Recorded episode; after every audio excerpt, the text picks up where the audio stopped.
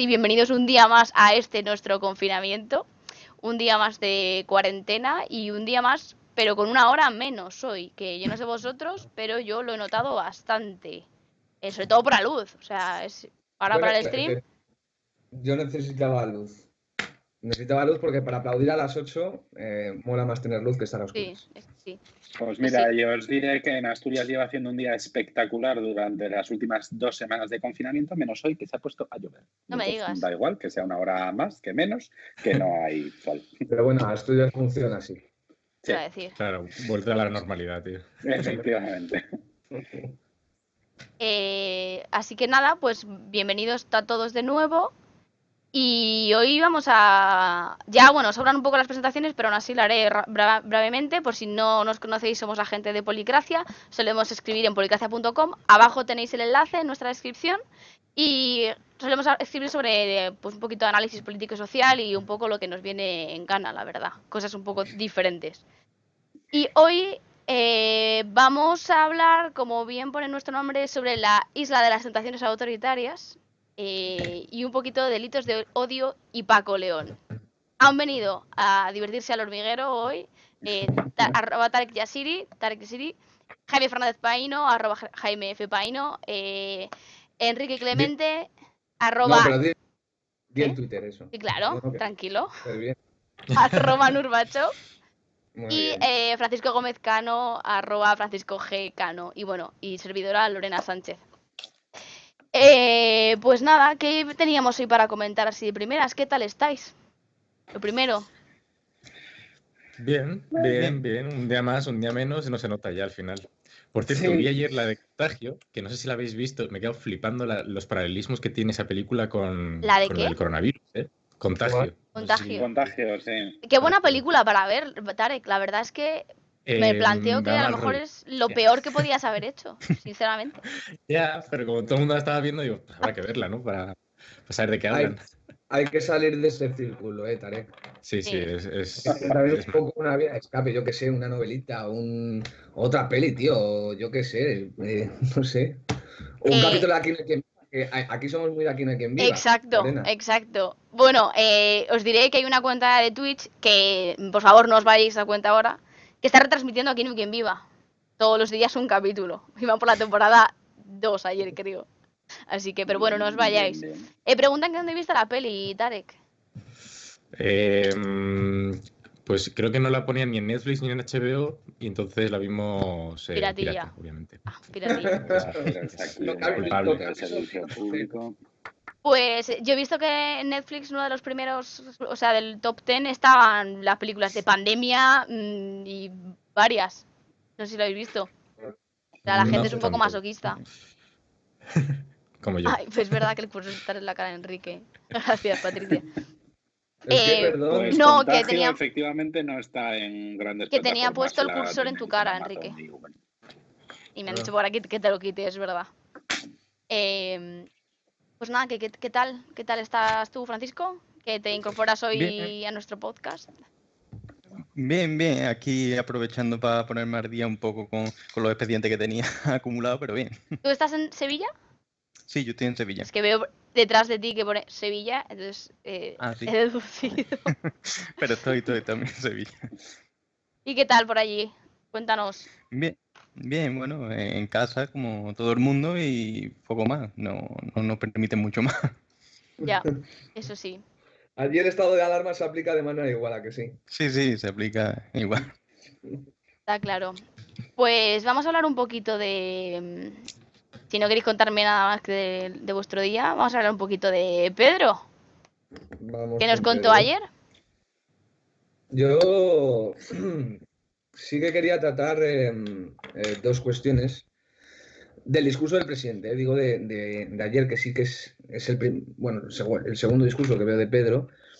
Y es que a mí, sobre todo, es, es un, es un elemento que está muy, muy incorporado, yo creo, en, en todo el discurso del, del gobierno, pero que también yo creo que en cierto sentido se ha impregnado en, pues, en- los medios de comunicación y que es esta idea de- de establecer una analogía entre eh, la epidemia del coronavirus, o sea, la, pa- la pandemia del coronavirus y la guerra, ¿no? Y mm, creo que es un lenguaje que eh, a mí personalmente me, asusta, ¿no? Ayer volvió a apelar al sacrificio, eh, volvió a pedir unidad, eh, volveremos más fuertes. Yo entiendo que tiene que haber un elemento, vamos a decir, casi, pues eso, patriótico, ¿no? De pietas las filas, pero me dieron ganas de decirle, Pedro, en la guerra no hay normas, en la guerra hay violencia. Precisamente lo que, estamos, lo, que está, lo que estamos viendo aquí es exactamente eso, una aplicación de un estado de, eh, de alarma con sus garantías y sus, mm. y sus contrapesos, ¿no? Pero este, este, este discurso de, de una guerra, ¿no? Que nos, que nos, que nos agrupa a todos eh, con un objetivo común, bueno, pues se creo que se puede vehicular eh, con otras metáforas y con metáforas más bonitas, la verdad. O sea, se me ocurren muchas metáforas más bonitas. O sea, Yo no sé, yo entiendo que eso lo hace por dos motivos. Uno, em, para, digamos, lograr una mayor obediencia de la gente para quedarse en casa, diciendo, hostia, esto es serio, esto es grave, vamos a cumplir las normas.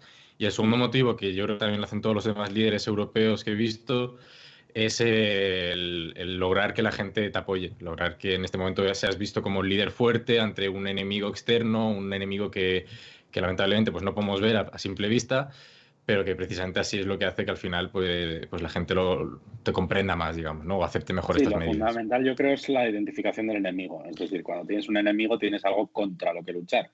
Si no hay enemigo, la lucha al final se hace más... Por eso, Jaime, que esa lógica a mí me preocupa. Sí, sí, no, no, yo estoy de acuerdo contigo, o sea, no comparto para nada el símil militar y de hecho eh, yo creo que de las comparecencias técnicas, si se puede llamar así, más discutidas, son las del GEMAZ, las del jefe del Estado Mayor de la Defensa. Yo creo que, que un general en la Moncloa diciéndome que todos los días es lunes, no sé si me termina de encajar, pero bueno, la dramatización de eh, esta significación de como si estuviésemos en un estado de guerra creo que está más orientada a que no pase lo que ha pasado en Italia, ¿no? Que cuando se implementaron las medidas la gente se lo tomó un poco a la torera, la gente salía a la calle normalmente y no se lo mm. tomaron muy en serio con las consecuencias que, después ha tenido. Yo creo que toda esta escenificación del gobierno responde eh, más a esto que a otra cosa. Sí, yo ahí comparto un poco tu visión en ese sentido. Creo que es un poco para mostrar la seriedad del asunto y, que la gente cumpla las normas, que realmente el 90 y pico por ciento de la gente lo hace, ¿no? Al fin, fin y al cabo, esa es un poco la idea de estas medidas. Sí, pero vamos, yo estoy con Enrique en que, en que la, utilización del lenguaje bélico al final lo que hace es trivializar. Es decir, eh, claro, pero justamente no hace lo contrario. O sea, al final es un recurso discursivo para llamar la atención en la importancia del asunto, ¿no? Más que trivializarlo. O sea, creo que la, misión es esa. O como se ha pensado es por eso lo que decís vosotros de generar un enemigo común y decir, oye, es que esto no es una gripe, esto es algo que va más allá. O sea, Sí, está claro. El problema es que si mañana nos tenemos que enfrentar a una guerra, ¿qué marco discursivo usamos? Ya, es lo que es lo que están diciendo por aquí en el chat, por ejemplo, que es que la importancia del relato para sentirse identificado eh, y buscar la unidad. O sea, es un poco por ahí lo que yo entiendo la, justificación. Pero esto a mí me preocupa enormemente porque creo que se puede construir unidad, y aquí me estoy poniendo muy, muy errejoniano, se puede construir unidad no utilizando eh, constantemente el elemento bélico eh, para, pues como habéis dicho, ¿no? Eh, construir liderazgos fuertes. Bueno, se puede construir liderazgos fuertes, estables y con, y con cierta capacidad política sin utilizar constantemente un lenguaje bélico que a mí personalmente me ahoga y, precisamente en esta espiral, ¿no? De, joder, de, una pandemia que no tiene, no tiene, no tiene ningún ejemplo en la historia, que nuestra generación, a mí personalmente me ahoga. Y es un lenguaje, es un lenguaje que, además venimos arrastrando. Tarek el otro día, ¿no? Publicó un artículo sobre polarización. Es, un es, algo que estamos cada vez eh, arrastrando más en el campo de la política que es, bueno, sí, sí, pues, sí, yo, estoy de acuerdo en, la que la... y a través del relato, bueno, pues amigo, enemigo, y en torno a eso, pues construye una identidad colectiva y cuando no, eh, y, si, y, si, y, si, pongo en cuestión esa identidad colectiva, eres un antipatriota eh, que no está cumpliendo con sus obligaciones de ciudadanos. Y luego... Es que aquí yo voy a decir una cosa que, que no quería decirla porque me parece un berenjenal, pero ya que lo ha sacado Jorge Rubio también, ¿qué otras metáforas veríais vosotros más adecuadas? Sea, yo es que mm, no le veo tanto, Ah. tanto problema. Fíjate, yo, yo, yo puedo dar un relato alternativo. La, la- la- la idea de, de- de nación política y la idea de comunidad, de una comunidad política de ciudadanos, que tienen sus derechos, pero que también tienen sus obligaciones. Y ahora es cuando se está activa- activando la dimensión de la obligación del ciudadano. Nos han dicho que estemos en casa, se ha aplicado un estado de, de- de alarma y tenemos la obligación de cuidarnos entre todos. Punto. Y no necesito la metáfora de la guerra eh, para que me digan estése quieto en casa. Eso creo que es un relato también bastante y creo que equilibra mucho y entra en armonía con la democracia liberal en la que vivimos. Creo que no, hasta ahora esa, esa idea no había funcionado. O ¿Cuál? sea, el, el decir, vamos a quedarnos en casa y ya está, y todos tenemos que ayudarnos, no. Es que yo creo no que es un Tampoco ha dado tiempo, quiero decir. eh, o sea, estam- estamos hablando de que, de que hemos tomado estas medidas en un lapso de, pues desde que la cosa empezó a ponerse seria, que fueron cinco días, seis días. Es decir, eh, o sea, desde que, desde que empezaron a cerrarse colegios hasta que se decretó el estado de alarma, pasaron cinco Mm. días. Y, yo Y es creo que- que en esos cinco días la gente se quedó en casa.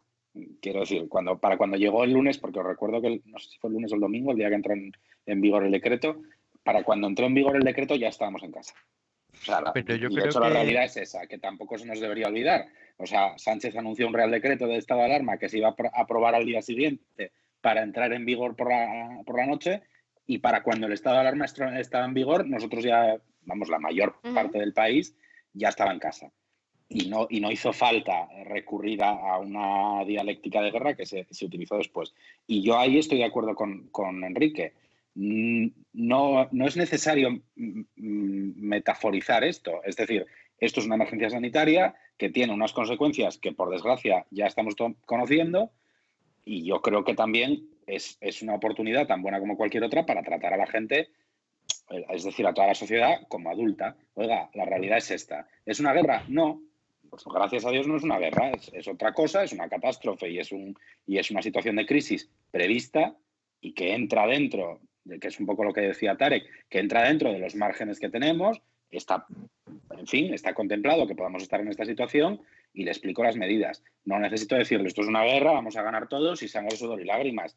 Y bueno, y también, que es una, cuestión- es una cuestión muy interesante, el hecho de que tú metaforices eh, una pandemia de estas características a través de la guerra, de ganadores y vencidos, en las guerras, genera- bueno, en las guerras eh, hay ganadores y hay perdedores. También. Vale, ok, eh, supera- superamos esta pandemia, vale, ¿y lo que hacemos con los perdedores? ¿A qué llamamos perdedores? ¿A la gente que se ha quedado El virus es el perdedor, ¿no? que ha fallecido? Hombre, es que yo no sé hasta qué punto aquí, mm, aquí hay ganadores y hay perdedores. Y aquí sí que yo sí que lo veo una cuestión política. No sé. Pero y tú- sí que... ¿Eh? Perde- o sea, perdedores, que ves cuestión política en los perdedores. Sí, o sea, no, es que estoy un poco hilando porque Ana Ruiz y tú tenéis la misma idea. Y porque estoy leyendo el chat. Y, y yo entiendo vuestro punto de que puede perder fuerza el concepto de guerra en una guerra de verdad, pero es que al final esto se utiliza, eh, se está utilizando esta idea bélica porque, como decía por ahí arriba Carlos, esto no, no es trivial, o sea, tiene, porque sí que tiene una gravedad. ¿Sabes? No, Claro, está- no estamos eh, usando un símil que, que a- ante, un, ante un hecho que es trivial, sino algo que realmente sí que tiene esa gravedad. Así lo veo Pero- yo. Entonces, pero- sí que veo un peligro el sujeto, la, la- bueno, no la nación, no, sé, sabría, no sabría decirte si la nación como sujeto político, pero sí que creo que es una cuestión política al fin y al cabo, que es una No, cosa no, que no, decía Ana. yo no le estoy dando el elemento de política y además luego es una cosa que, que yo creo que tendríamos que hablar, ¿no? Que es cuando pase todo esto, activar el control político y activar el control sobre nuestras Sí. élites. Es decir, ¿qué ha pasado? Si ha habido fallos. Porque puede haberlos o no. Pero, pero, sí, sí, sí, eso, eso está por claro. supuesto, hay- claro, hay un elemento de la política que es eh, impepinable. Entonces, lo que me preocupa es que cuando nos enfrentemos a una adversidad, ya sea una crisis económica, eh, crisis climática que estamos viviendo, eh, una crisis sanitaria de estas características, la única vía que tenemos para identificarnos con ese, con ese, con ese fin común sea la guerra. Sí, porque además es, Es que, que yo- siguiendo, el mismo, siguiendo el mismo esquema, ¿por qué otras crisis no han sido guerras? Claro, claro. ¿Qué otras crisis hemos tenido a este nivel? Joder, hemos teni- hasta hace nada España era uno de los países con mayor tasa de desempleo de... de- Sí, pero Sí, pero yo creo que se olvida algo. eh, el estado de alarma es realmente la primera vez que se aplica en serio. O sea, no es el de 2010, el presidente de Sí, 2010 no y es sin embargo, tan- fijaros, tan para el estado digo. de guerra hay La- otro. Claro. O sea, pero yo entiendo Pero que, que este, la- este discurso. Dime, dime, Francisco. Sí, sí, aludía a la responsabilidad ciudadana, creo que es romantizar mucho eh, la concesión que tiene eh, la ciudadanía común del mundo, ¿no? Porque estamos en lo mismo si hacemos referencia al cambio climático, porque eh, todo el mundo, el ciudadano de a pie, no toma medidas y sabe que tarde más, tarde menos, va a terminar llegando. Yo creo que es muy importante porque el gobierno tiene que ver a quién dirige el mensaje y todo el mundo que es receptor de ese mensaje no tiene la misma capacidad de ver el peligro. Por tanto, esa significación que hemos dicho antes yo creo que es importante porque si la responsabilidad ciudadana eh, funcionase y todo el mundo hiciese examen de conciencia, nadie evadiría impuestos. Y bueno... Mm. No, claro, pero ahí, ahí, nos estamos yendo a otra cuestión. Yo no estoy... y vamos, creo que precisamente lo que hace apelar, ¿no? a la idea de comunidad de ciudadanos es precisamente no romantizarla, es decir, no esencializarla, porque al final romantizar es esencializar. Precisamente como somos se, entiende que eh, somos ciudadanos adultos que tienen que cumplir, que se nos, digamos, tenemos atribuidos no solo constitucionalmente derechos, sino también obligaciones, es el momento de activar esa dimensión de la ciudadanía, que es cumplir con nuestras obligaciones. Prefiero al, menos, prefiero al menos que de partida vayamos por ese tipo de relato y si luego, por cuestiones de, previsión, eh, fallos a la hora de, aplicaciones de protocolo, digan, oiga, hay que, hay, que, hay que ponerse serio, pero de partida me parece, además, perverso para la conversación pública y para el debate, que cuando nos enfrentemos a un problema determinado, la guerra aparezca como la metáfora perfecta para ordenarnos como sociedad. Ya, pero yo entiendo, por ejemplo, como ciudadanos tenemos obligaciones siempre. En este caso tenemos unas obligaciones más serias y creo que el caso de pasarse con el discurso exagerando, las consecuencias no son tan graves en el sentido de que lo que queremos es que la gente se quede en su casa y, y eliminemos este virus, digamos, ¿no? O sea, eh, pasarse exagerado no es tan grave, yo creo, en, esta situación excepcional. Bueno, es que habría, vamos, que, como todo relato político, yo no soy experto en comunicación política, y si hay alguien en el chat experto en comunicación política, eh, que nos lo haga saber. Pero como todo relato político y como toda construcción discursiva, no es inocente. No, no, por supuesto. inocente, con lo cual eh, hay un gobierno, por supuesto, tiene un, donde tiene detrás el respaldo de, una mayoría parlamentaria y luego, pues ese relato mm, tiene unas consecuencias políticas. No lo que digo es que es, comprensible que también en Francia, en Italia, en Alemania, en Estados Unidos. Trump ahora está teniendo un rol como mucho más de comandante en jefe. Yo entiendo que lo hagan. O sea, igual no es lo más óptimo, pero lo puedo entender. Jorge, un, inciso, un inciso, Enrique. Jorge, si sigues ahí, me gustaría conocer tu opinión, la verdad, bastante. Continúa, Enrique. No, no, nada, que, eh, hay una estrategia de gobierno que es muy evidente, con un relato determinado, donde se invoca una especie de unidad que yo precisamente eh, comparto. Cuando, cuando yo me refiero a unidad, me refiero, por supuesto, a unidad de obligaciones. Y esa es la lealtad a la que hay que apelar, ¿no? Y a la lealtad ciudadana, en torno a esos valores comunes, ¿no? Que es cumplimiento de nuestras obligaciones. Disfrutamos de derechos, pero nos, tenemos que cumplir con nuestras obligaciones. Pero luego, unidad y lealtad sí, ahí, pero luego, después de este discurso de la guerra y del, del, heroísmo de ganadores y perdedores, habrá que activar el resorte que tenemos a las democracias eh, pluralistas para, para, para, controlar al, gobierno. Sí, sí, sí, pero eso no es excluyente. Eso, de hecho, yo creo que no, se ha perdido, ¿no? Eh, bueno, Jaime que cada 15 días tendrán que llegar al Congreso y decir, oye, si se prorroga esto, se debate y, tendrán que aprobarlo. si no lo aprueba, pues... ahí, estoy un poco en Vamos, no comparto la opinión de Lorena. Yo creo que en cierto sentido sí que son excluyentes. Es decir, se apela ¿no? a que, bueno, estamos en un estado de guerra, eh, tenemos que combatir todos juntos, eh, unidad de acción. Eh, eh, esto era imprevisible, aquí no, no, no, tenemos que dirigir todas las fuerzas nacionales para, eh, para converger en objetivo común. A ver, es verdad que hay, un matiz en el que dice, que dice Enrique que es, que es importante, y es que el matiz con el, con el símil bélico es que la responsabilidad no es propia. Es decir, cuando tú, cuando tú entras en una guerra es una de dos, o porque te han atacado o nunca vas a admitir que has empezado tú la guerra porque te apeteciera, es porque te has sentido atacado, porque estás defendiendo tus intereses. Es decir, hay una externalización de la causa que yo no digo que sea, no sea legítima, ¿eh? no me atrevería a decir que estamos en esta situación por irresponsabilidad de nadie, pero no lo creo. Pero, pero, pero sí que es verdad que está ese componente de situamos la causa de todo esto fuera de y por lo tanto estamos haciendo frente a algo que es totalmente externo a nosotros. Que insisto, no me parece mal a priori, pero hay, hay muchas connotaciones muy profundas que a la hora de la rendición de cuentas pueden, pueden afectar. Es decir, eh, pues mire, hemos librado una guerra y yo la he ganado. Mm, mm. Ahora dígame a usted qué le parece. Bueno, pues, pues bueno, pues al final es, es, poner una barrera política importante. Hombre, es verdad, eh, yo siempre digo lo mismo, Churchill ganó dos guerras mundiales y luego perdió las elecciones. Pero bueno, mm, no deja de ser, en fin, yo creo que es un concepto político preocupante. El, que dices es Claro, bueno, inocente no es, pero el apunte dices es interesante porque, claro, me imagino que derrotaremos, por supuesto, al coronavirus y como hemos ganado, bueno, pues, oye, esto está vencido, ha habido una respuesta europea. Aquí, aquí no hay responsabilidad, hemos cumplido como país. Entonces, digamos, se disuelven, se, disuelven los mecanismos de control político. Y, no me vale, y no, y no me vale se ha actuado eh, eh, Italia ha actuado de una manera parecida, eh, Francia también, Estados Unidos, bueno, pero, pero... Pero, o sea, aquí con control político creo que estás diferenciando o, confundiendo un poco la respuesta que puede tener, digamos, los ciudadanos, ¿no? Electoralmente en castigar o no al gobierno y el control que va a tener la oposición. La oposición va a ser durísima. O sea, yo creo que, creo que se está viendo ya la oposición en cuanto acabe esto va, va a ser dura. Igual que lo ha sido antes. Eso no creo que haya cambiado. Pero claro, es que es la función de la oposición, es que no lo podemos Claro, claro, y, debe ser así, o sea, es lo correcto. El sentido de que controle al gobierno. Pero creo que lo que estás diciendo es como que el gobierno utilizando este discurso, luego la ciudadanía decir, ah, qué bien lo ha hecho el gobierno. Bueno, eso ya habrá que ver, ¿no? Tampoco, obviamente cada uno va a jugar sus cartas. Sí. De todos modos, chicos, eh, creo que Enrique se está ya un poco solapando con temas que vienen después. Y si queréis, vamos a dar un paso a nuestro primer tema de hoy, que era eh, Paco León. No era Paco León, pero bueno, eh, viene por ahí el, asunto, ¿vale? Es un buen cineasta, ¿eh? Yo os voy a, pasar al chat porque he intentado ponerlo por aquí, pero no he sabido, no nos vamos a engañar.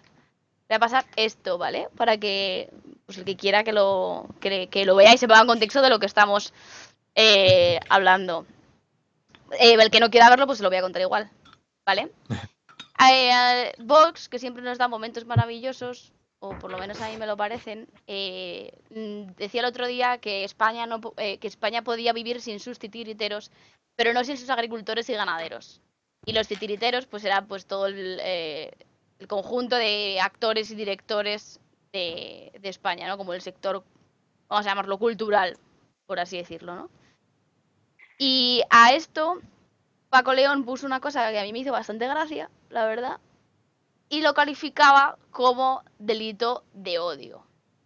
Entonces, mm. como todas las cosas que salen de este programa son cosas que a mí se me ocurren en mi casa y viendo Twitter la mayoría, no nos vamos a engañar, eh, sobre esto, pues yo me mofé un poco y eh, digamos que salió el, debate de sobre qué es un delito de odio, por qué esto no puede ser un delito de odio.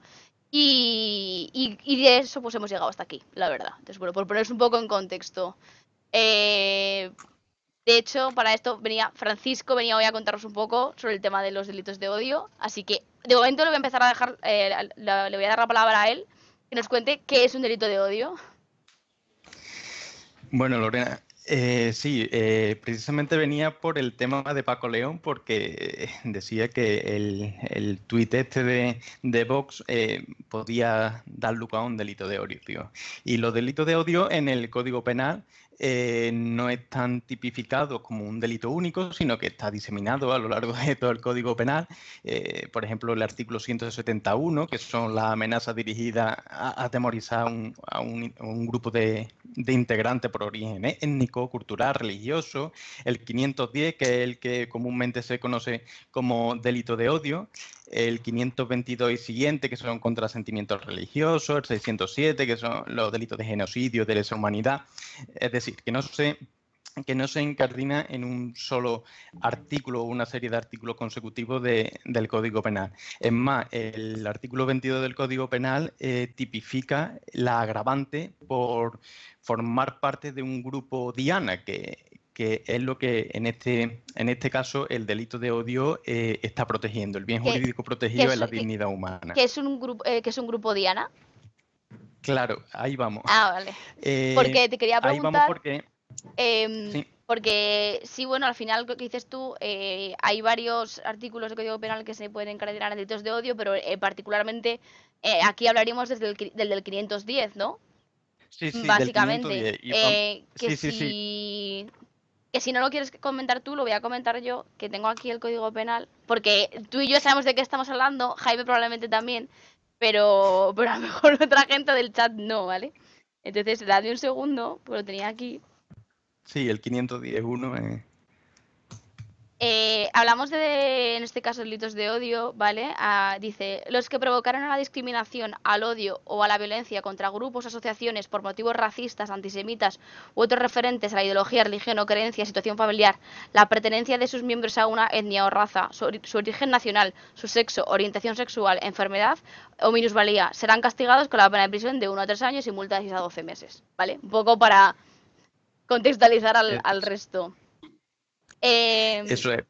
Sí, continúa. Sí, ese artículo, hay una circular de la, de la Fiscalía General del Estado, que es la 7 barra 2019, de cómo deben interpretarse este, este 510 del Código Penal, ¿no?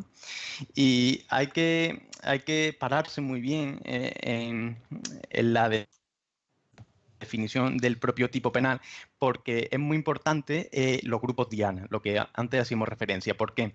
Porque el legislador cuando, cuando se pone a, calificar estos grupos Diana lo hace en un número clausus, es decir, eh, solamente son grupos susceptibles de delito de odio los que sean por motivo racista, antisemita, referente a la ideología, religión o creencia, situación familiar, etnia, raza, nación, sexo, orientación sexual, razones de género, enfermedad o discapacidad. Vale. los grupos Diana son los de 510.1 específicamente, ¿no? Sí, sí. Nada más. Por eso decía, eh, lo que Vox hace en este tweet nunca puede ser un delito de odio, porque se está metiendo con un colectivo, en este caso, que son la gente de la cultura, que no está dentro de este colectivo. ¿Qué pasa? Esto tiene un problema eh, que se magnifica, ¿no? ¿Por qué? Porque llegamos al absurdo de que hay grupos que son eh, débiles socialmente, digamos, que no están protegidos por los delitos de odio. Porque ¿qué pasa con la porofobia? ¿Qué pasa con la gerontofobia? ¿Por qué esas personas no están incluidas en el delito de odio? Y aquí abro debate porque eh, se pueden llegar a absurdos como, por ejemplo, el caso Sol Suya con, la grada del Rayo Vallecano. Eso es un delito de odio. Meterse con un nazi porque el simple hecho de ser nazi es un delito de odio, pero meterse con un pobre por el hecho de ser pobre no es un delito de odio.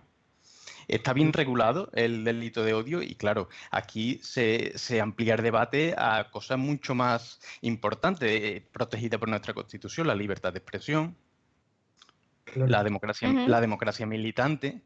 ¿Qué opinamos de esto? ¿Cuál es el absurdo de este delito? Y ahora, eh, si esto se regula por el Código Penal, que es la última ratio, el Código Penal, ¿tiene sentido eh, que esto esté eh, recogido en el Código Penal o se podría limitar a ser una sanción administrativa? ¿Hasta qué punto es necesario recogerlo en el Código Penal? si estamos ya si te vas a la, vía administrativa, estaríamos en, leyes mordaza. O sea, estaríamos un poco eh, en la línea del atentado a la libertad de expresión, porque sería bastante difusa. ¿No? al final lo que le pasa también al, al 510 es que es un poco amplio. O sea, ¿no? Sí, Mira, eh, eh, estoy viendo un, comentario que dice, hombre, pero la gente de la cultura en su mayoría son de izquierda, ¿no? Y como me temía que esto iba a, pasar este, este comentario, eh, quiero poner de, manifiesto una sentencia que, que, fue muy famosa por el caso, ¿no? Que es una sentencia del juzgado de lo penal número uno de Segovia, que es la 419-2019 por el asunto Víctor Barrio. No sé si, si, os suena, el asunto Víctor Barrio era un torero que, que murió en, la plaza de Tor.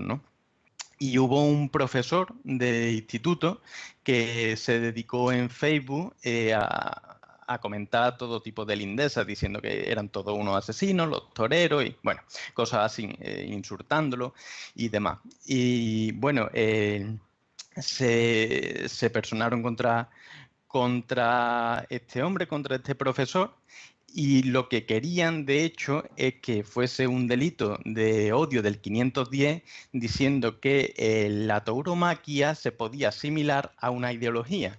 Y en este caso, la sentencia se dice que en ningún caso la tauromaquia se puede eh, identificar con una ideología, porque eh, me imagino, uno y otro símbolo me puede... Imagino, me imagino que eso tendrá que ver, vamos, me imagino, es una, es, es una intuición que como tenemos introducido en el, en el, en el imaginario nacional español que el toreo forma parte de nuestras tradiciones, ¿no?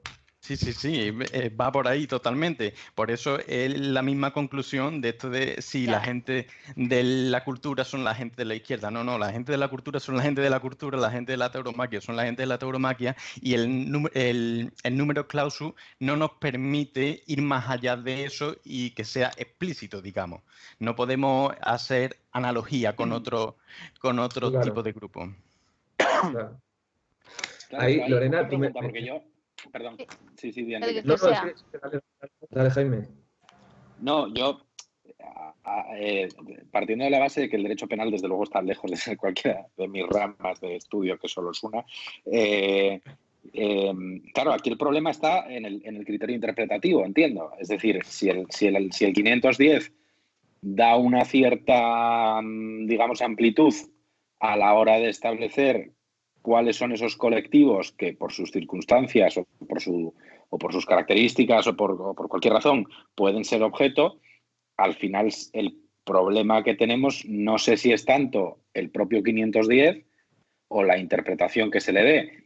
Y lo digo pensando, eh, quiero decir, por ejemplo, el artículo 14 de la Constitución establece que no se puede discriminar, a, que, no, que no está permitida la discriminación por eh, nacionalidad, nacimiento, sexo, ideología, religión, opinión o cualquier otra circunstancia. Quiero decir, ahí la Constitución no te dice cuáles son las discriminaciones que están prohibidas, que son todas, te pone seis ejemplos y después te dice o cualquier otra circunstancia. Entonces, a lo mejor, pregunto, ¿eh? desde, el, desde el desconocimiento, insisto, si ese criterio de la Fiscalía General es establecer una serie de grupos diana, supongo que nada le impide establecer más o establecer otros.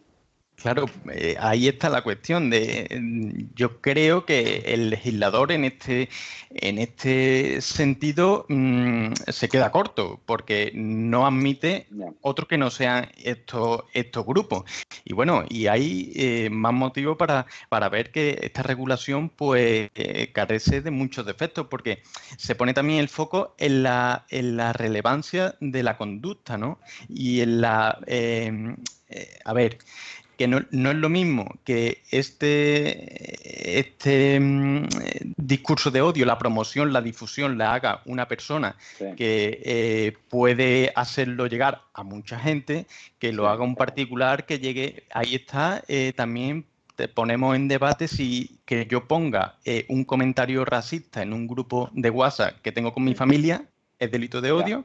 y si lo pongo en uno de 500 personas Venía a preguntarte que si hay, si sabes si la jurisprudencia se ha pronunciado respecto al tema de la difusión y las redes sociales. A lo mejor no y te acabo de meter en un general. Si es así, no, pasa nada.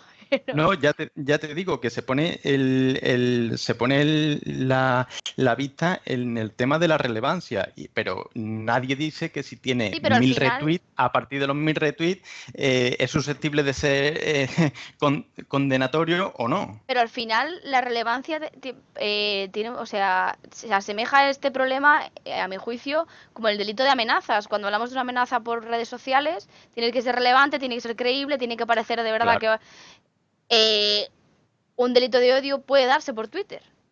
¿Sí, o no? sí, sí, y además tenemos que tener en cuenta que es un delito de peligro abstracto, que no tiene que materializarse finalmente, sino que eh, tiene que dar lugar a generar odio.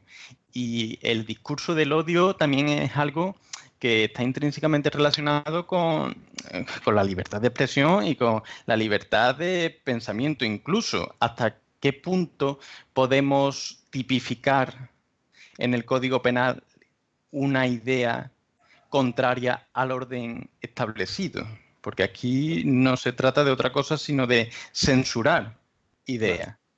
Porque. Eh, pero pero puedes, eh, puedes matizar a qué te refieres con. Sí, sí, me ah. eh, sí, sí, voy a matizar lo que digo porque, mira, traía a propósito una sentencia del Tribunal Constitucional que en este punto es relevante, que es la 235-2007, que es el asunto de la librería Europa de Barcelona, ¿no? Se plantea una cuestión de inconstitucionalidad por el 607.2 del Código Penal, que se condenaba por por el delito de... Mm, vendrá de genocidio, ¿vale? ¿Qué pasa? Que esta librería Europa lo que se dedicaba era a, vender el libro donde se negaba el holocausto nazi, ¿no? Eh, la venta de libros que niegan el holocausto nazi eh, es legal, se puede vender libros que lo nieguen, está dentro de la libertad de expresión o no lo está.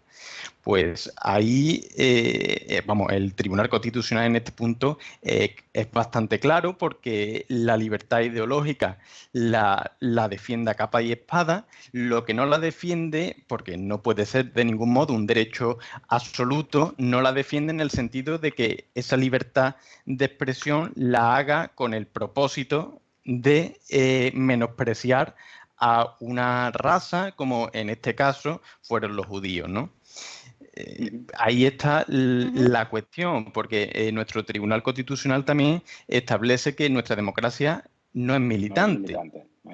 Claro. Y en este sentido pues, es, eh, muy relevante. ¿Podríais explicar en una pincelada qué quiere decir el concepto de democracia militante? Porque para por el chat, sí. Sí, es, es muy fácil. La Constitución ampara tu derecho a opinar que, contra ella.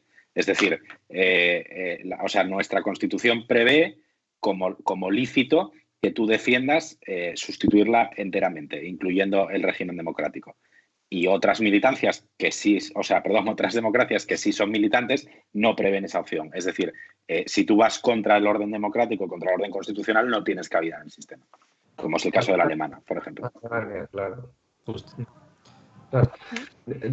De todas maneras, Lorena, ¿tú me puedes recordar, porque no, lo tengo aquí, la literalidad del tuit de Paco León? Sí. A ver, es anecdótico, ¿eh? Dice, me entristece profundamente leer esto. Esto es un delito de odio. Esto no lo puede decir un partido político que quiera considerarse demócrata.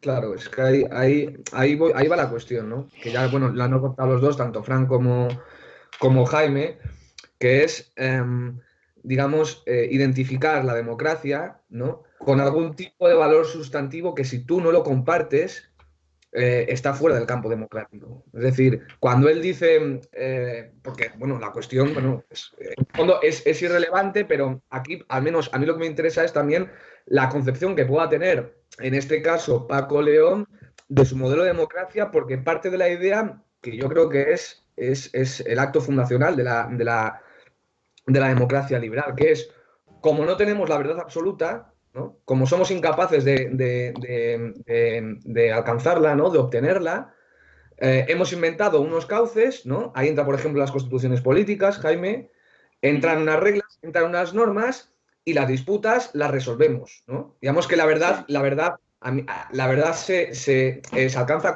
eh, conversando. ¿no? Entonces, Claro, eh, es una concepción, eh, la de Paco León, que, yo la veo al menos, pues muy problemática. Eh, Vox es, por supuesto, desde mi punto de vista, muy criticable en, muchos asuntos, pero por supuesto tiene el derecho, ¿no? Tiene el derecho a expresarse y a mostrar preferencias que desee, ¿no?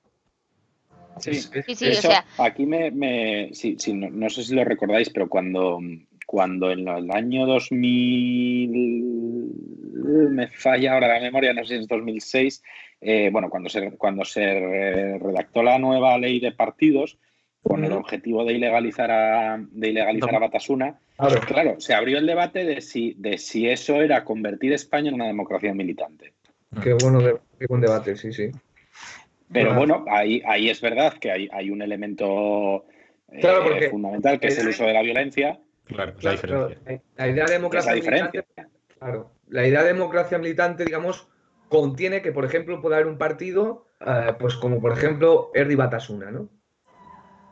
Es decir, hasta, hasta la aprobación de la ley de partidos, la democracia militante, que ta- tal y como lo has definido tú. España no es una democracia militante. Por eso, por eso que al, al no ser democracia no militante, eh, digamos, está totalmente, vamos a decir, amparada constitucionalmente un partido de las características como es, como es Ribatasuna, ¿no? Entiendo. Claro, no, pero a ver, aquí el problema, aquí el problema fundamental es el uso de la violencia. No es, es decir, Herri Batasuna, además Herri Batasuna al final no eh, pretende la sustitución de, de este régimen democrático por otro, por otro. Vamos a dejarlo ahí. Eh, otra cosa es que para ello utilice unos medios que, que no son los previstos. Y de hecho, eh, con la misma ley de partidos que no ha cambiado, eh, eh, Bildu está en el Congreso. Es decir, eh, eh, en el momento en el que tú renuncias al uso de la violencia para conseguir esos fines políticos, los fines da igual. O sea, los fines dan exactamente igual. Y esto, esto también se hablaba, vamos, se habló bastante cuando, cuando salió la sentencia del proceso, ¿no? Es decir, los fines, los fines políticos, por ejemplo, porque eh, yo recuerdo que Vox pidió la ilegalización de Esquerra, me parece. El- los Claro. fines políticos no están proscritos. Es decir, eh, todo fin político es legítimo, siempre y cuando utilices la vía democrática para conseguirlo. O sea, esa es la única, la, la- la condición es esa, que tú entres dentro del sistema y si consigues dentro del sistema y con las reglas del sistema cambiarlo, chapó, para adelante. La, la- la- la cuestión aquí Claro, es, eh, la democracia- partidos se proscribió el uso de la violencia. Es decir, Sí, si la tú- democracia militante Sí, sí, perdona. Sí, Bueno, sí, no, son- que la democracia militante yo creo que más en este, en este sentido eh, fue muy interesante el- una sentencia que tiene también el Constitucional eh, por el tema de las listas paritarias, que presentó el recurso el Partido Popular en ese caso, que eh, decía el Partido Popular en este, en este recurso que eh, no se podía proponer entonces un partido feminista 100% cuando las listas eh, tenían que ser paritarias, con un mínimo del 40%. Y el Constitucional lo que dijo, lo que dijo en, ese, en esa sentencia fue que sí, que los ideales del partido podían ser todos los feministas que quisieran, siempre y cuando cumpliesen con las normas de derecho positivo y que, y que las listas fuesen paritarias. Oigo aplausos. Sí, es lo que os iba a decir. Sí, sí, Eran única. 58, ya sabéis que es la hora oficial en España de aplaudir. Eh, ahora a las 8 aplaudimos, pero es que ya oía en vuestras casas aplausos, sí, creo que la mía también se está oyendo, ¿no? Yo es que estoy aquí un poco aislado de la calle, me tengo un par de tabiques por el medio, pero, pero supongo que sí. Que en mi barrio son muy de empezar pronto. Vale, genial. Oye, pues mira, si... Bueno, no sé si iba a hacer alguien más matices sobre esto, que me estaba pareciendo un debate súper interesante, la verdad. Eh, No. Vale, pues si queréis, Aplaudamos, vamos a aplaudir. Claro,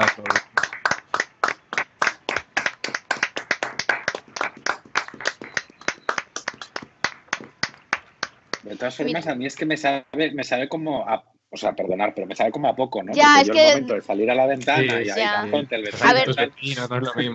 Si queréis, chat, si queréis salir a aplaudir, por favor, hacedlo, es el momento, ¿eh? no pasa no, nada. no, No, sí que es verdad que nosotros no aplaudimos como por- 10 segundos. Ahí va, me he enganchado. Aplaudimos así como 10 segundos y ya está, pero... Apelo, apelo Claro, a la honestidad. salgo a la ventana estoy un rato ahí. Claro, por A ver. eso. Es, es que la hora es desde menos 2 minutos hasta ahí 5. Sí, Sea, por hay ahí. cinco y tal. Yo lo- en mi barrio es lo que da tiempo a poner el Resistiré y algún otro hit, dependiendo del día.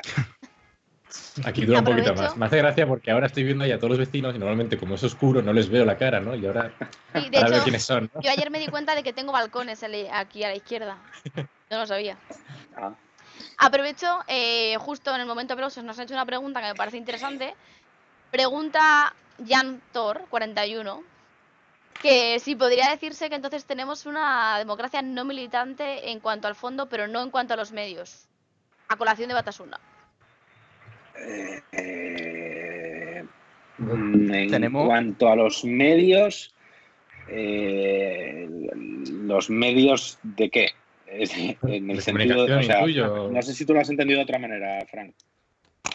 A ver, en el sentido de que hay que cumplir con las normas de derecho positivo, por supuesto. En cuanto a los medios, sí, pero eh, respecto a la ideología, de ninguna forma. De ninguna forma nuestra democracia es militante. O sea, nuestra, nuestra democracia es militante, como dice, como dice Francisco, ¿no? En el sentido de que hay que cumplir las normas, las que hay, todas. Claro. Eh, más allá de eso, no. sí, sí.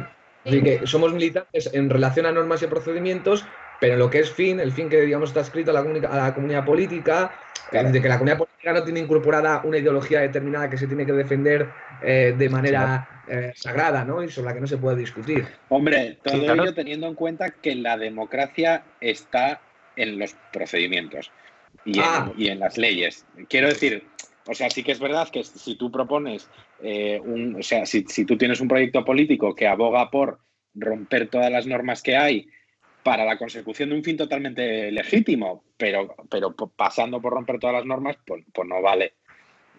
Quiero decir, no, no, no, cuenta. Pero tampoco sería, no es una cuestión de militancia democrática, es, es una cuestión de, no sé, de, Estado de Derecho. Claro. nuestra propia constitución recoge eh, su, propia forma de, reforma constitucional.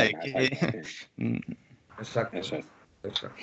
Y hemos hablado un poco a colación de esto y, estos días también hemos hablado un poco del el tema quizá de la irresponsabilidad, de la polarización que estamos viendo estos días, eh, un poco eh, enlazando con pues esos tweets como este de, de Vox, eh, aunque sea una tontería que no trasciende más allá. ¿En qué punto estamos? ¿Qué va a pasar después? ¿O qué puede pasar después? Nosotros veníamos aquí a hablar de la isla de las tentaciones autoritarias. ¿Vamos a, a ver tentaciones autoritarias después de esta crisis? Eh, digamos que eh, si la pregunta es, es, a Lorena, la respuesta es, al menos en lo que yo entiendo, me refiero sobre todo al contexto europeo, no, veo que haya una deriva autoritaria. no, creo que después de esta pandemia, eh, digamos, eh, el proyecto europeo eh, cimentado ¿no? en todos los principios políticos que pues marca, no sé si, no sé si era el la Convención de, Copenhague, creo que es, ¿no? Sobre los valores que se fundamenta la, unión política. vamos a seguir teniendo democracias liberales eh, eh, cuando termine todo esto, ¿no? ¿Qué ocurre? Que sí que yo he ido observando que eh, un conjunto de intelectuales, bueno, pues empiezan a hacer unas interpretaciones para desmarcarse precisamente de esta visión que hemos, que hemos, que hemos hablado antes, ¿no? Que es una, es una democracia pues, de corte más procedimental, pluralista, representativa, ¿no? En las democracias contemporáneas. Y bueno, empiezan a ver que eh, las democracias contemporáneas adolecen de un problema de eficacia. ¿no? Es decir, sí, son democráticas, pero son enormemente eh, eh, ineficaces. ¿no? Entonces, yo parto también de una, de una, premisa teórica que es no busquemos que la democracia sea eficaz porque el objetivo de esta, el, fin ¿no? y el objetivo de la democracia no es buscar la eficacia. ¿no? Cuando digo eficacia, digo eh, eh, acción de gobierno. No podemos olvidar que la democracia es un principio de legitimación del poder político. Es decir, em, si nos ponemos. la democracia es un medio, no es un fin. Claro. Claro, no, pero, bueno, y, si lo fuera también, no tendría que ver mucho con la eficacia. Es decir, a lo que voy es. La democracia tiene un objetivo radicalmente diferente a lo que se plantea. La democracia no tiene por qué ser eficaz. En el sentido en el sentido de eficacia de, políticas, porque pueden haber regímenes autoritarios que efectivamente sean eficaces. Precisamente la ventaja que tiene la democracia es que puede ser eficaz sí. a través de, esa, eh, que yo doy por supuesta, superioridad eh, moral, eh, moral de, la, democracia pluralista. Sí, sí, sí, pero bueno, y aún así, y aún así lo, que vemos es que en todo el, en todo el abanico de respuestas a la crisis, eh, reside, reside eso, ¿no? Es decir, todo el derecho de emergencia, vuelvo a hablar de mi, de mi libro, eh, todo el derecho de, emergencia reside en los principios de eficacia y en, y en la asunción, y esto es, vamos, es, es, es así, eh, en la asunción de que el Ejecutivo es más eficaz que el Legislativo y por lo tanto el Ejecutivo concentra poderes. O sea, al final el resumen de todo lo que, de todo lo que hay detrás del derecho de emergencia en la parte no de los derechos, sino de las instituciones, es esa. Es decir, se asume que el Ejecutivo es más eficaz, es más directo, es más rápido, lo que sea, y se concentran en los poderes. Al final, el, es, la eficacia es, es, la clave de esa. ahora, ahora que sacas a relucir el tema del derecho de emergencia, que ya sabes que a mí me, fascina, me estoy volviendo experta contigo, Jaime. Eh, me llama mucho la atención que haya ciertas corrientes que estén diciendo la potencialidad deriva autoritaria que podemos tener después de la crisis, cuando eh, mm, ya sabes que es mi frase favorita de el estado del arma no puede ser sin estado, ¿no? Precisamente eh, los mecanismos de derecho de emergencia lo que hacen es poner mecanismos de control para que eso no ocurra. ¿Verdad? Sí, está claro. O sea, lo que, lo que no podemos perder de vista nunca, y por eso yo lo decía antes también relacionado con lo que decía Enrique del, del símil de la guerra, eh, estamos en un estado de alarma que está previsto, que está en la Constitución, que tiene, mm, pese a que la ley sea de 1981 y que se hiciera como se hizo, que tiene muy tasadas las cosas que se pueden hacer y las que no, y sobre todo los mecanismos de control. Es lo que hablábamos el otro día en, el, en, el otro, en uno de los dos podcasts, no recuerdo cuál. en los juzgados de lo contencioso administrativo están abiertos y recibiendo. Es decir, el, control jurisdiccional del Estado no se ha parado. Eh, sí se ha parado en cierta medida, y eso me preocupa, el control parlamentario. No porque se haya parado de mm, yo cierro el Congreso y hago lo que me da la gana, sino porque por las características concretas de esta crisis pues tenemos 17 parlamentos autonómicos cerrados y el Congreso y el Senado no cerrados, pero casi. Y eso es un problema, porque es, porque es verdad. Eso es un problema porque, porque la ley orgánica prevé expresamente que durante cualquiera de las vigencias de los tres estados no se para el normal funcionamiento de los poderes del Estado, pero nos hemos encontrado con una, con una limitación eh, humana, si queréis, que es que resulta que para reunir al Congreso tienes que juntar 350 personas y no se pueden juntar y no pueden estar tan juntas todas a la vez. ¿Vale? Que es, que es verdad que es una pues es un problema puntual de esta crisis, pero bueno, que, tiene sus consecuencias. Es decir, que el Congreso no se esté reuniendo todas las semanas es un problema. Es un problema desde el punto de vista que decía Enrique. perdona, Jaime, ¿quién tiene la fiesta por ahí detrás? Yo también la he oído, pero no es la mía. que comentaba, por ejemplo, Runciman en un artículo en The Guardian que precisamente las democracias no son lo, más efectivas para prevenir este tipo de crisis, que en este sentido las dictaduras tienen más facilidad o menos incentivos para intentar no pasarse, porque claro, yo lo pienso, digo, si si hubiese el gobierno ahora puesto el estado de alarma dos semanas antes de lo que lo ha hecho, la gente estaría diciendo, pero ¿qué hacen? Qué exagerados son, ¿no? Entonces, ahí, en ese sentido sí que es verdad que la democracia tiene un hándicap respecto a las dictaduras. Y luego, Enrique, comentabas que no tenías miedo tanto de que la democracia liberal pudiese desaparecer en Europa, pero ahora mismo Orbán em, ha sacado, o creo que va a sacar un decreto para que el estado de emergencia, que si no me equivoco, esté aplicado sin límite de tiempo alguno, y que además pueda detener y meter en la cárcel a la gente que critique las medidas o las noticias que salgan. Y claro, la Unión Europea ha dicho, oye, ojo, a ver qué, está pasando aquí, ¿no? Y luego otra, por otro lado, un segundito, em, ha pedido que el Departamento de Justicia tenga poder para detener a la gente sin en tiempo indefinido. es decir, que puedan estar en la cárcel ahí hasta sin saber cuándo hay juicio. Fíjate, el, el, habeas corpus, que es la institución jurídica de que no puedes detener a, a la gente tanto tiempo, es, es la última es el último derecho que prevé la ley orgánica de estados de alarma, excepción y sitio para el caso del estado de sitio. Es decir, la única, solo hay dos diferencias entre el estado de excepción y el de sitio. En el de excepción eh, puede suspender todo el catálogo de derechos suspendibles menos el habeas corpus. Y en el estado de sitio puede suspender todos los del de estado de excepción, nombrar una autoridad militar y suspender el habeas corpus. O sea, es, es la última ratio de, las ratios que tenemos. Y sin embargo, efectivamente, pues Orbán mm, pero bueno, Orbán es, supongo que, eso iba a decir, eh, que, no es un ejemplo, ¿no? Últimamente me ponéis mucho el ejemplo de Orbán, pero es que el ejemplo de Orbán no es comparable.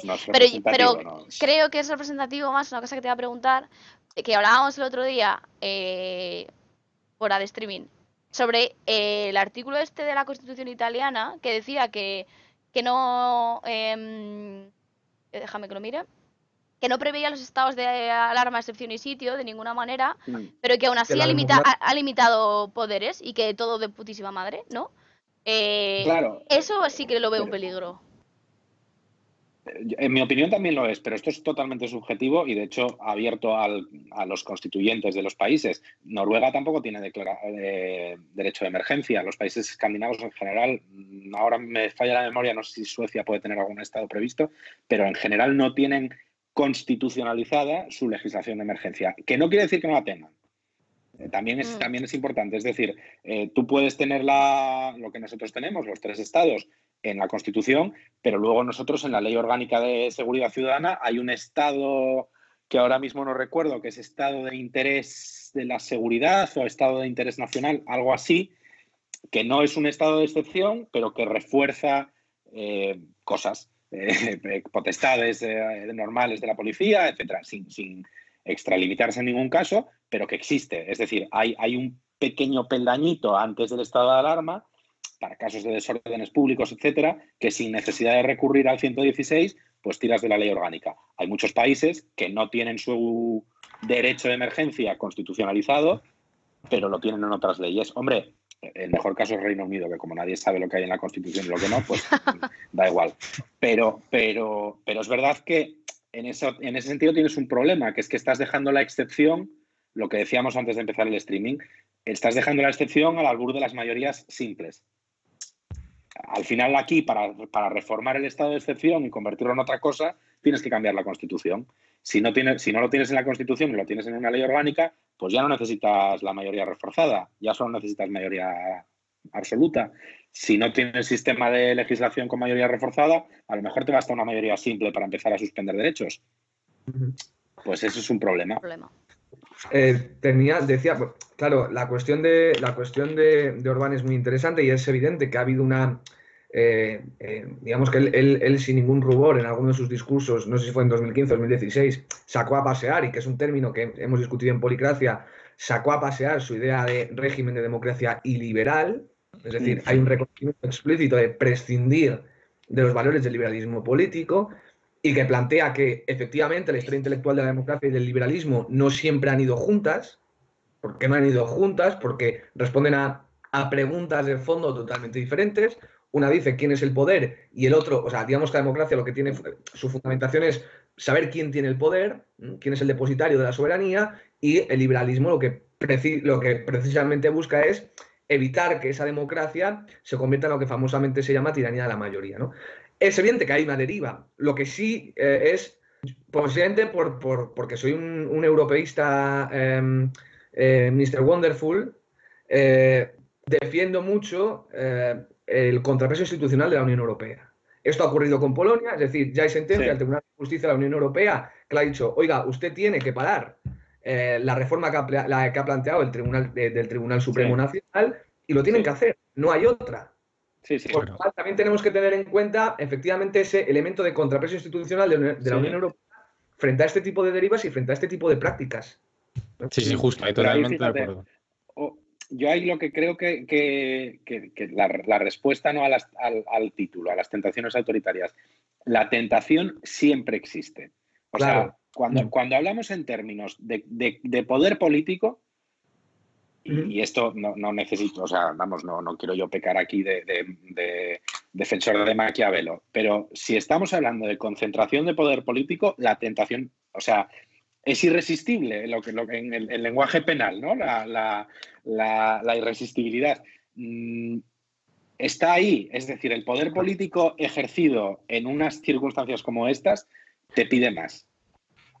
Siempre te pide más, es decir, es, es humano, es, así. Y yo, y por ejemplo, estaba ahora pensando mientras hablabas, Enrique, eh, el, paradigma del derecho de emergencia, que es el artículo 16 de la Constitución francesa, que prevé concentrar en el presidente, por la sola declaración del presidente, todos los poderes del Estado, que, es como una, vamos, es una brutalidad en el, sentido, en el sentido de que concentra toda la autoridad del Estado a decisión propia. Mm, y el único requisito es que se dirija a la nación. Eh, ese artículo se puso en marcha por De Gaulle, que obviamente es el que lo escribió, eh, en el 61, me parece que fue, en el golpe de Estado de Argelia, y él desmanteló el golpe en 24 horas, pero mantuvo la vigencia del artículo durante tres meses. Es decir, al final tú puedes decir, eh, mire, yo está previsto en la Constitución, hago uso legítimo, el Consejo de Estado me lo valida, pero estoy tres meses con él. Y los generales de Argelia llevan eh, dos meses y medio detenidos, enjuiciados y se ha acabado la película. Al final la tentación existe. Y en, una república tan absolutamente enraigada en lo democrático como es la República Francesa, eso pasa. O sea, es decir, la, la, tentación siempre va a estar ahí. Y por eso es importante lo que decías antes de los controles. O sea, los mecanismos de control nunca pueden estar fuera de la ecuación. Y que se cierre el Congreso por, por razones de salud pública me parece fenomenal, pero ábrase. Eh, reúnase en el Bernabéu a tres metros cada diputado, me da igual. Eh, decían por aquí que si eh, que usasen Skype, Zoom, Teams o de las múltiples aplicaciones que usamos todos. Será por será por medios. Hay, eh, fuera, ya como, podrá decir lo que quiera. Como una curiosidad, ¿hay viabilidad de que se haga? O sea, ¿lo prevé la norma? Ahora mismo habría que reformar el reglamento. Sí, el Congreso en Estados Unidos. Ah, es verdad que lo hablamos otro día, por eso el tema de arrimadas el otro día. Ojo, eh, el reglamento se reforma, eh, el reglamento del Congreso se reforma en un día cada vez que hay un cambio de gobierno. Porque se cambia el artículo que lista las comisiones que existen, se reforma en un día para, para adaptar las comisiones a la estructura ministerial que decía el presidente. No es porque no se pueda hacer. Ya.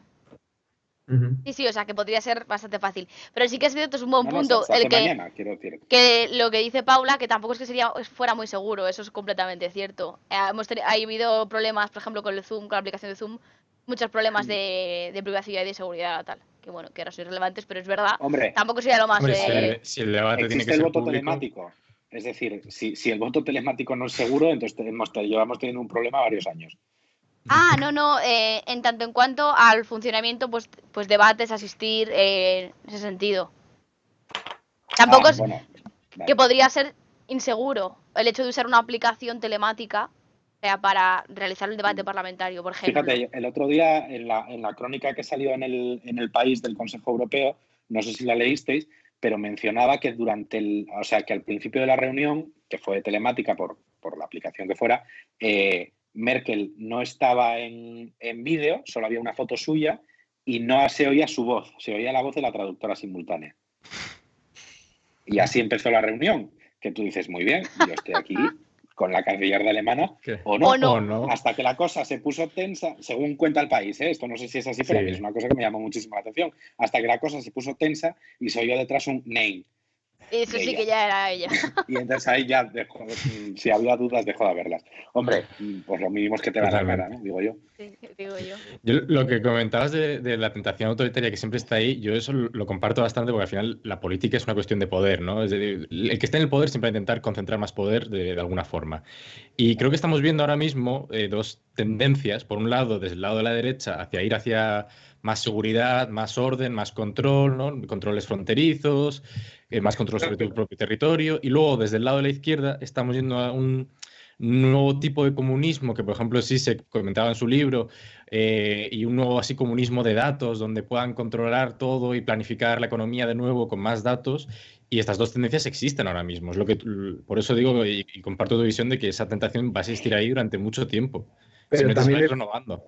También es muy importante apuntar que esa deriva, tanto eh, en el campo de la derecha política como en de la izquierda política, era previa a esta crisis sanitaria. Sí, sí, claro. Esto no, es una cuestión de que, bueno, eh, nos hemos visto muy débiles, eh, somos muy porosos, ¿no? El discurso este de volvemos a los estados-nación, cuando en realidad yo parto de la idea de que nunca hemos abandonado el modelo de estado-nación y a lo mejor no es, no es, hablo del estado-nación y de la idea de nación, ¿eh? Eh, eh, no lo hemos abandonado, con lo cual es, una, es, una, es, una, es un relato que nos viene acompañando al menos desde la crisis de 2008. Es decir, se lleva hablando de deriva autoritaria eh, mucho tiempo.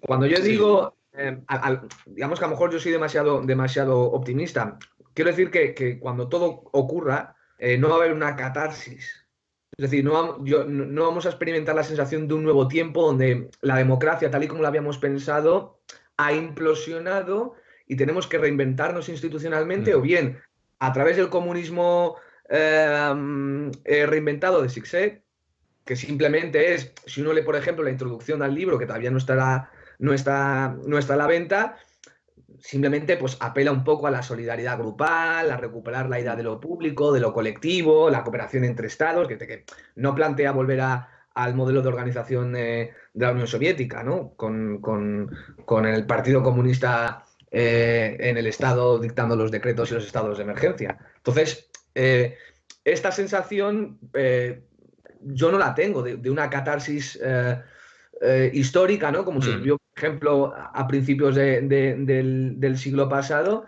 y que, por tanto, entremos en una nueva era ¿no? de la humanidad donde la democracia ahora ya no es lo que, lo que, lo que fue, ¿no?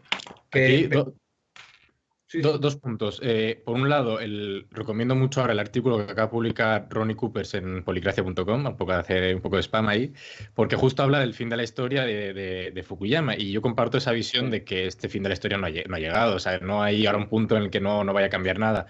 Que podamos ser optimistas, bien, bienvenidos sea, pero siempre hay que estar atentos y cuidar la democracia, yo creo, en un sentido, ¿no? Sí. Porque eh, y ahora dentro del punto número dos, ¿qué condiciones tiene que haber un poco para que una democracia pueda llegar a desaparecer? ¿no? El primero y más obvio es que haya un líder autoritario, que yo creo que es lo que decías, de, ahora mismo no se da, en los principales países europeos no se da, igual más de Orbán y de Polonia, no se da, yo creo. Y luego más adelante sí que hay cierta relación entre el impacto económico o el impacto que puedan tener las crisis, en este caso una crisis sanitaria en, cierto sentido, em, y cómo la gente percibe o la satisfacción eh, que tienen con la democracia. Hay cierta relación en ese sentido y el hecho de cómo las consecuencias que pueda tener esta crisis desarrollen luego unas actitudes u otras eh, dentro de dos años, tres años, cinco años, diez años, quién sabe, pueda tener un efecto. Es decir, no hay que dar por sentado que, ahora por, si el, gobierno lo hace muy bien o lo hace muy mal, eh, da igual porque la democracia se va a mantener.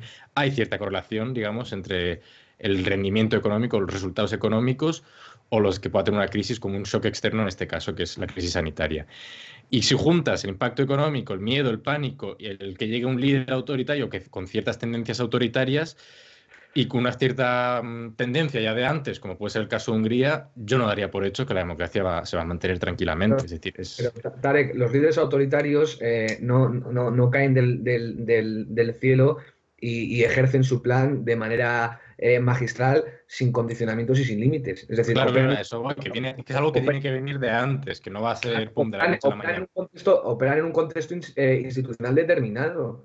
Porque podríamos hablar del riesgo de recesión democrática en Estados Unidos con la llegada de Trump al poder, y lo cierto es que mm, partiendo de una dimensión procedimental de la democracia, Estados Unidos sigue siendo una de las democracias eh, más importantes del mundo. Es decir, no ha habido una deriva autoritaria de un líder que, evidentemente, por cómo concibe la política, por cómo concibe eh, el espacio público, tiene eh, eh, tintes autoritarios. Pero precisamente esas constricciones institucionales, todas esas reglas, hace que, por ejemplo, hayamos tenido un impeachment en Estados Unidos.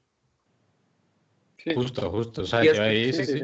El político perfectamente recogido en la Constitución norteamericana y no ha ocurrido nada. Es decir, que haya líderes autoritarios, los hay. Trump es uno de ellos. Pero eh, opera, en un marco institucional muy determinado que impide que la democracia eh, se vaya por, por el desagüe. Sí, justo, por justo, el, valor de las instituciones como contrapesos a los demandas del poder político. Y esto es fundamental. Por supuesto que hay líderes autoritarios y a eso es a lo que me refiero. Por eso soy optimista. Sobre todo en, el, en, la cuestión continental, ¿no? Que es la que más controlo. Evidentemente, la, Rusia se nos va. Ya ni te digo. Hace tiempo ya. Veremos qué ocurre, por ejemplo, en Brasil, ¿no? Con Bolsonaro. Pero tengo entendido que muchas de las, muchas de las, de las propuestas y muchos de los, eh, de los proyectos que tenían pensado están totalmente parados en el Tribunal Federal. Eh, pero tengo yo eh, la curiosidad, o sea, al final eh, me parece importante una cosa que acabas de decir, con Trump no estamos viendo una deriva autoritaria porque creo que al final populismo no significa autoritarismo, o sea, no van a ir siempre de la mano. Yo, hay parto, yo estoy de acuerdo que si el populismo consigue, digamos que si, el, si, si la, además eso Tarek lo controla, determinando, partiendo de, democracias relativamente consolidadas y con, un, con una cultura institucional muy sólida, eh, hay experiencias que, nos dicen, sí, si el populismo se hace régimen, inevitablemente deriva en un régimen autoritario, claro que sí. Claro que sí. Es decir, América Latina es un ejemplo de eso. Justo lo que iba a decir, que... Venezuela, Bolivia Volvemos al debate que teníamos antes. El problema es que la ciudadanía tenga la percepción de que un régimen autoritario es mucho más eficiente que una democracia. En este sentido, eh, se pone ahora mucho de manifiesto que China eh, lo ha hecho muy bien eh, con la contención de la pandemia. Claro, es que China tiene los mecanismos para ser muy eficaz en una contingencia que surge en el momento, pero las democracias siempre van por detrás porque los mecanismos son los que son. Claro, claro, sí, sí, está claro. Y al final, y al final la pregunta es esa, ¿no? Si merece la pena los mecanismos de la democracia, merecen la pena o no. Al final se claro, a eso. Digamos que, la, democracia liberal nace frágil, porque tiene una serie de procedimientos, tiene una serie de reglas que la hacen inexorablemente lenta, pero que es una lentitud que tenemos que defender, porque si no la defendemos... Claro, que merece la pena. Eso claro, exacto. A, eso iba con lo de podemos ser optimistas, pero tampoco hay que perder de ojo que, que se controle y se vigile bien las instituciones para que precisamente la democracia se mantenga. Sí, claro. Respecto a la pregunta de Toby en el chat, si en España existen los mecanismos de contrapeso suficientes, sí. Sí. O sea, sin, además lo digo sin, sin espacio a la, a la interpretación, sí. Es y, más en una situación como la que estamos, mm, en la que el gobierno tiene una mayoría, no digamos frágil, sino eh, ínfima. Vamos, la respuesta es absolutamente sí. Pero también podemos decir que eh, si un líder autoritario cada vez coge más peso en, nuestro sistema, también hay forma de autodestruirlo desde dentro. También están los mecanismos. Ahí está pero, ahí está, ahí está el tema de que la democracia contra sí misma no tiene, no, tiene protección. Claro, claro. Quiero decir, eh, Hitler en, el 33, si es que está claro. En Policracia hemos conversado, además, bueno, que lo, que lo diga Jaime, ¿no? Y hemos leído un artículo en El País de, César Rendueles, donde precisamente él ponía en duda em, esto que tú has dicho, ¿no? Que España contaba con unos, unos contrapesos institucionales muy sólidos, ¿no? Y este autor lo que viene a decir es que, bueno, eh, España arrastra, ¿no? Un déficit histórico, casi cultural, posiblemente, bueno, no, lo dice literalmente, ¿no? Heredado de la arquitectura institucional del franquismo y vuelve la idea del franquismo sociológico en este país, que bueno, tenemos una democracia deficiente, excesivamente elitista, que valoriza mucho el consenso político. Bueno, pues eh, efectivamente, eh, y nos podemos ir a cualquier índice de calidad de la democracia, España es una, es una democracia avanzada sí, eh, sí, y yo, yo para eso últimamente siempre pongo el mismo ejemplo. O sea, tendremos una cultura política anclada en el franquismo y unos déficits brutales, pero un partido que se creó hace ocho años está gobernando. O sea, quiero decir, claro, lo que tú digas de elitista, de tal, pero un partido que se creó hace ocho años a raíz de un movimiento social está, está en el gobierno. Claro, claro. Sí. O sea, quiero decir, igual que está en el gobierno puede salir, está claro. Que dice, pregunta Toby que cómo se evita eso porque realmente no, no ve tan claro que haya los contrapesos suficientes. Pero... Claro, pero es que Toby está preguntándome si hay contrapeso a la voluntad de la mayoría. Y la respuesta es que no. Claro, exacto. quiero decir, eh, ese es el problema, ¿no? Este, es a lo que estamos jugando. La democracia no se puede proteger contra sí misma. Lo que sí que tenemos eh, protegido es la posibilidad de recoger todos los poderes en un gobierno, pero, pero la, contra la voluntad popular no existe. O sea, la voluntad de una mayoría, el apellido de la mayoría me da igual. Exacto. a ver, pero también hay que tener en cuenta que actualmente, lo, que creo que también lo comentaba Toby antes, no viene por, o sea, el autoritarismo no viene por un golpe militar. No, al final lo que estamos viendo en diferentes países son dos tendencias. Una es o la concentración de poder en torno al Ejecutivo, como decíamos antes, que en esta situación lo pueden aprovechar, o la limitación de libertades como de expresión o el papel de los medios a la hora de controlar al gobierno. O sea, esas son las dos tendencias que, se pueden ver y que hay que intentar evitar, ¿no? Sí, sí, sí, sí, está claro. Está claro. Pero vamos, insisto, o sea, la democracia no se puede proteger de sí misma. No, eh, es, que, es, que, va contra, o sea, es que no funciona así. no, es imposible. Es decir, en el momento en el que tú consigues una mayoría para lo que tú quieras, eh, la mayoría es la mayoría y, es, es, al juego, es al juego al que estamos jugando. Es decir, no, no valen unas mayorías sí y otras no. Justo. En el momento en el que es la mayoría, es la mayoría. Claro, de ahí también la importancia de los contrapesos, ¿no? De los checks and balances, que por eso precisamente Estados Unidos está aguantando bastante bien, yo creo. O sea, al fin y al cabo, el, problema o las tentaciones autoritarias, las que podemos estar planteándonos aquí, es justamente de aquellas democracias que no, que no tienen eh, contrapesos para esto. O sea, creo que en ningún caso podría ser el de España. pero otros sí, entiendo. Eh, sí. De hecho, una de las cosas que yo me estaba preguntando es, es que además hablábamos hace poco eh, Tarek, Enrique y yo sobre el tema de la doctrina del shock, ¿no? De, bueno, pues cómo se aprovechan las crisis para luego eh, extra regular y extra limitar derechos, etcétera. Y yo me preguntaba si, eh, si podíamos ver una situación diferente, o sea, la situación diferente a esta, es decir, creo que tras esta crisis se está evidenciando muchos déficits eh, del estado del bienestar, yo creo. Y creo que hay una esfera pública no mainstream, por así decirlo, que está evidenciando esto. Y creo que es posible que esta situación sea la contraria a la extrarregulación o la extralimitación de derechos. No sé, os he pillado totalmente desprevenido con esta pregunta, soy No, consciente. ¿eh? en, en parte sí, es, es lo que yo comentaba antes de, de la relación entre la satisfacción que hay con la democracia y luego los resultados económicos. La gente cuando valora los resultados económicos lo valora de dos formas, a nivel sociotrópico y a nivel egotrópico. El sociotrópico, digamos, que es cuando, por ejemplo, ves los datos de desempleo, ves los datos de PIB, etcétera, y ves cómo sube o baja, ¿no? Cuando hay una crisis. Y a nivel egotrópico, pues es cuando tú lo percibes.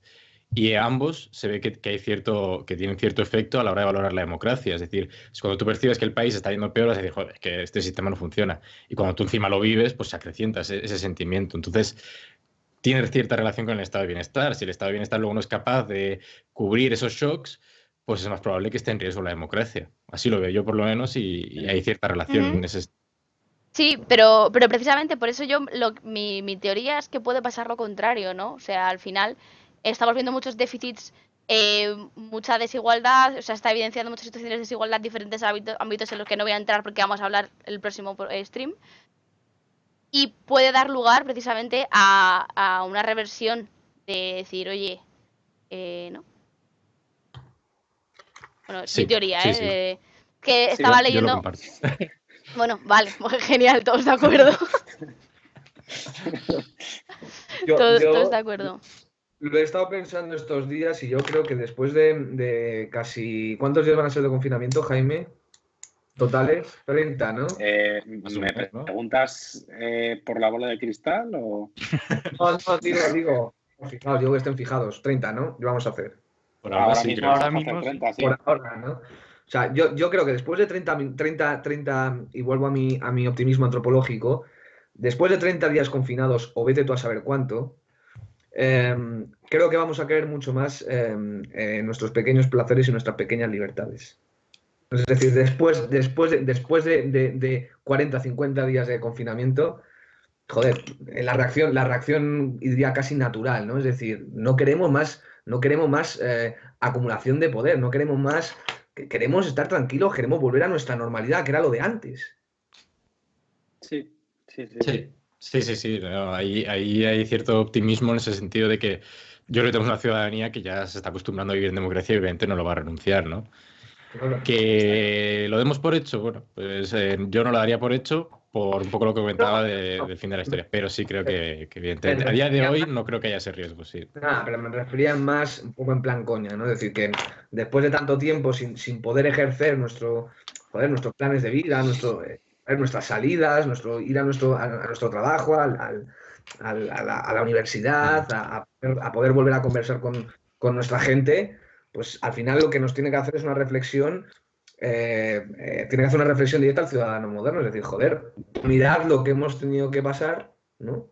Y por tanto tenemos que valorar em, todo el sistema de derechos y libertades que teníamos y que Sí. seguimos teniendo. Y que es pasa, mejor- yo creo que aquí en este caso el, el- el riesgo también un poco del tema de la polarización, ¿no? De si al final con esta crisis mm, se va a acrecentar esta polarización que ya veníamos percibiendo o nos vamos a ver como más, ah, somos un pueblo unido, no hay tantas diferencias realmente Pues- entre nosotros, al final todos salimos al balcón a la misma hora. Pues eso depende de, creo que de- en cierta medida de, la responsab- de los responsables, de políticos. Eh, O sea, que, es un poco lo que les decía yo la semana pasada. Me parece que eh, hay ciertos responsables políticos que están mostrando completa unidad, fi- aún fiscalizando al, al Ejecutivo, como tienen que hacerlo, Mm. pero otros no. Y me parece que, vamos, en este caso para mí Vox es que está, está polarizando muchísimo a su propio electorado. Y eso puede ser un problema. Sí, pero bueno. Sí, no, evidentemente lo es, claro. Claro, yo ahí es donde veo el riesgo de que luego a largo plazo pueda disminuirse la democracia de alguna forma, porque tú puedes aceptar luego una limitación de derechos si es para acabar con el enemigo, si es para acabar con el malo. Si tú lo ves así como que mi bando es el que tiene el poder y tenemos que defendernos del enemigo que nos quiere acabar con nosotros, porque así es la idea que te meten en la cabeza, pues sí veo más riesgo de que, de que pueda acabar la, la democracia. Porque al final es lo que hemos visto en varios países o en varios precedentes históricos. Claro. Pero de todas maneras, Lorena, el caso de Vox, el caso de Vox, vuelvo, no es que no es que polarice a raíz de esta, de esta crisis y de esta emergencia sanitaria. Que polariza siempre, estoy de acuerdo. Polariza como buen partido nacionalista que es. Que esto no lo podemos eh, olvidar. Estoy completamente de acuerdo, pero no deja de una irresponsabilidad. O sea, igual que las polarizaciones previas del debate.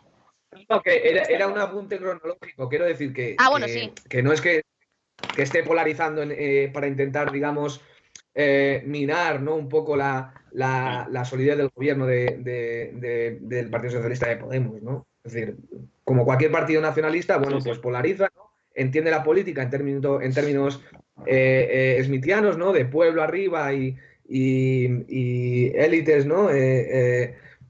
corruptas y en esas estamos, pero que no, no, no, no hay un cambio de estrategia, al contrario. No, no, eso, o sea, soy consciente completamente consciente. Bueno, chicos. un, ah, bueno. un último apunte, un último, ¿eh? ya terminamos. Eh, justo hoy en la entrevista de, Pinker en El Mundo, para ser un poco optimistas y terminar así bien, él comentaba que las consecuencias de toda esta crisis probablemente sea un reforzamiento de los expertos y las instituciones. Y si Pinker dice eso, yo me fío de, su palabra. sí, sí. cuidado con el poder de los expertos porque eh, nos hemos, hemos, estado hablando ahora mucho, eh, ahora que, se está hablando mucho del retorno de la política, de lo político y de la despolitización, a ver si ahora mm, entregamos el poder a los técnicos y convertimos la dictadura de... Y, volvemos con el círculo. Sí, sí, sí, eso también es verdad, eso también es verdad. yo creo... Una cosa, y, es lo último que digo, lo prometo, una cosa que, que yo he dicho más de una vez en, las instituciones en las que trabajo o he trabajado, es que se aprecia infinitamente y se tiene en cuenta el, criterio de los técnicos, pero los técnicos no se presentan en elecciones. Eso es verdad. Sí, totalmente. Eh, me gustaría preguntar al chat si tiene algo, preguntillas rápidas. Eh, para cerrar. Con Toby ya discutiré yo luego sobre las mayorías y los derechos, eso no preocuparse. Sí, no, la verdad es que pensaba obviar el mensaje de Toby último. No, hombre, es broma. Pero Toby es la persona que más interactúa en el chat, así que. Eh, cualquier cosa. Últimos minutos para preguntar. Solo, yo solo quería aprovechar el rato muerto para informar de que son las 20.39. Mañana se paraliza la actividad económica del país y el Real Decreto sigue sin estar en el BOE. hasta las 10 y algo. Y no lo hará hasta mañana. O hasta mañana. Hombre, yo antes de las 12 lo agradecería. Mm, no sé, por aquello de la seguridad pública. Sí, sí, totalmente. ¿Y cuál, pregunta para aquí, ¿cuál es el contrapeso más importante? Eh, pues, el, pues el contrapeso más importante, el, mayor contrapeso que hay, las elecciones. las elecciones, bueno, las elecciones, realmente las elecciones yo no, las concibo como un entro de contrapeso, porque al final es, eh, digamos, de ahí sale el vencedor, el que detiene, el que, el que, el que se lleva el botín, ¿no? Pero, joder, yo te creo que tenemos mucho. El propio Parlamento es, es un órgano de fiscalización. Eh, por supuesto, los modernos tribunales constitucionales, que pensamos que son eh, cosas eh, instaladas en la prehistoria, pero si mal no recuerdo, creo que el primero fue el austriaco en los años 20. O sea, hay, hay, una serie de, de, instituciones, incluso podríamos decir, vuelvo, la idea de la Unión Europea como contrapeso, pues hay muchos, ¿no? Hay muchos. Claro, pero el, dilema que plantea de, ¿no? el, comentario aquí en el chat de elecciones o separación de poderes es un poco como elegir entre mamá y papá, ¿no? Claro. Es que necesitamos los dos para controlar el poder. Exacto. O sea, al final eh, los dos son definiciones propias de la democracia. Claro, o sea, aquí hay un, aquí la clave es, la cadena, ¿no? Es decir, el gobierno es responsable ante el Parlamento. El Parlamento se elige mediante las elecciones. Eh, la pregunta era el más importante, ¿no? Pues el más importante es el final de la cadena. Entiendo, ¿eh? Quiero decir, evidentemente es lo que ha dicho Tarek, desde el Tribunal Constitucional hasta el juzgado de primera instancia de lo contencioso ante el que alguien presente un recurso, pasando por el Congreso, el Senado, los parlamentos autonómicos, las corporaciones locales, las diputaciones provinciales y todo el abanico de, instituciones que tenemos para elegir. Hago, hago, hago una recomendación al chat eh, para los que tengan interés en, en, estudiar qué demonios es esto de los contrapesos institucionales. Recomiendo a un jurista, que es Kelsen, que tiene un libro muy, muy bonito eh, titulado De la esencia y valor de la democracia. Y precisamente él resalta la importancia, por supuesto, de las elecciones, pero también la dimensión procedimental que tiene la democracia, ¿no? Y que si olvidamos esa dimensión, pues em, ya sabemos lo que tenemos, que es tiranía. Así que ahí va mi próximo, Luego en el próximo yo quiero hacer la contrarrecomendación, pero ya en el próximo. cuando ya vengan con Kelsen leído, ya hablamos de Smith. Bueno, aprovechamos yo creo para decir ya que en el, próximo streaming vamos a hablar de desigualdades y cambios en las preferencias de los ciudadanos. Y con un poco de suerte, ¿no? Del derecho de emergencia. No, seguramente sí vamos a hablar del derecho de emergencia. Pues nada, chicos, hasta aquí yo creo que por hoy no. Eh, hago una petición especial a la gente que ha venido a ver a Enrique. Por favor, quedaos los próximos, ¿vale? Que son igual de guays. Si esto os ha gustado, pues el resto van a ser igual de guays.